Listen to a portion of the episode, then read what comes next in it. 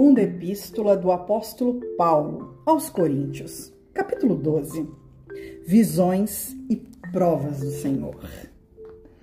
Em verdade, que não convém gloriar-me, mas passarei as visões e revelações do Senhor.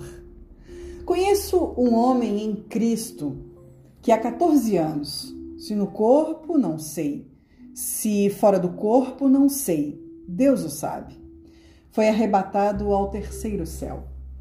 E sei que o tal homem, se no corpo, se fora do corpo, não sei, Deus o sabe, foi arrebatado ao paraíso. E ouvindo palavras inefáveis, que ao homem não é lícito falar. De alguém assim me gloriarei eu, mas de mim mesmo não me gloriarei, senão nas minhas fraquezas.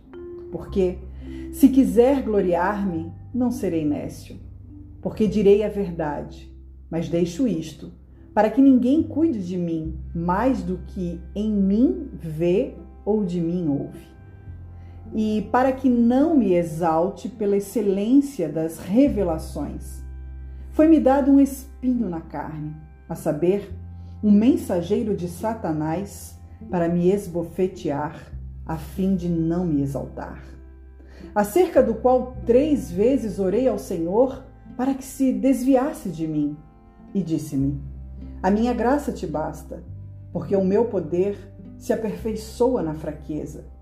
De boa vontade, pois, me gloriarei nas minhas fraquezas, para que em mim habite o poder de Cristo. Por isso sinto prazer nas fraquezas, nas injúrias, nas necessidades, nas perseguições, nas angústias por amor de Cristo. Porque quando estou fraco, então sou forte. Fui nécio em gloriar-me. Vós me constrangestes.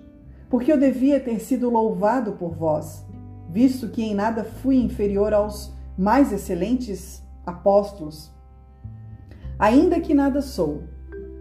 Os sinais do meu apostolado foram manifestados entre vós com toda a paciência por sinais, prodígios e maravilhas. Pois em que tendes vós sido inferiores às outras igrejas, a não ser que eu mesmo vos não fui pesado? Perdoai-me este agravo. Eis aqui, estou pronto para pela terceira vez ir ter convosco, e não vos serei pesado pois que não busco o que é vosso, mas sim a vós, porque não devem os filhos entesourar para os pais, mas os pais para os filhos. Eu de muito boa vontade gastarei e me deixarei gastar pelas vossas almas, ainda que amando-vos cada vez mais, seja menos amado. Mas seja assim, eu não vos fui pesado mas sendo astuto, vos tomei como dolo. Porventura aproveitei-me de vós por algum daqueles que vos enviei? Roguei a Tito e enviei com ele um irmão. Porventura Tito se aproveitou de vós? Não andamos porventura no mesmo espírito? Não sobre as mesmas pisadas? Cuidais que ainda nos desculpamos convosco? Falamos em Cristo perante Deus, e tudo isto, ó amados, para vossa edificação. Porque receio que quando chegar não vos ache como eu quereria, e eu seja achado de vós como não querereis. Que de alguma maneira haja pendências, invejas, iras, porfias, difamações, intrigas, orgulhos, tumultos.